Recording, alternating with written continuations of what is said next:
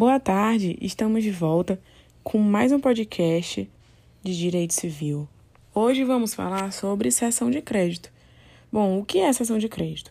A cessão de crédito ela é um negócio jurídico onde o credor de uma obrigação, que vai ser chamado de cedente, ele transfere a um terceiro, que vai ser chamado de cessionário, a sua posição ativa na relação obrigacional, independentemente da autorização do devedor, que nesse caso vai se chamar cedido.